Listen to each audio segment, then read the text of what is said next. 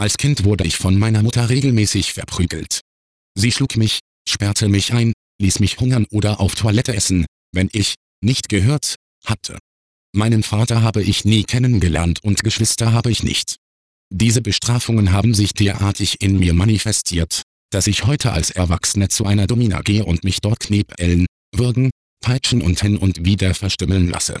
Das geht bald zehn Jahre so. Die Namen sind mittlerweile so ausgeprägt, dass ich keine Freibäder oder Saunen mehr besuche, um nicht darauf angesprochen zu werden.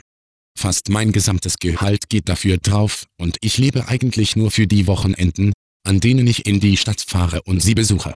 Es ist mit der Zeit wie zu einer zweiten Persönlichkeit von mir geworden und ich habe keine anderen Kontakte mehr.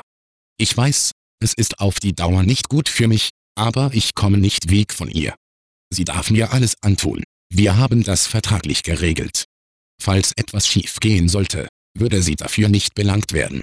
Es ist meine größte Angst, einmal ohne sie dazustehen und allein beim Gedanken daran befällt mich die Panik.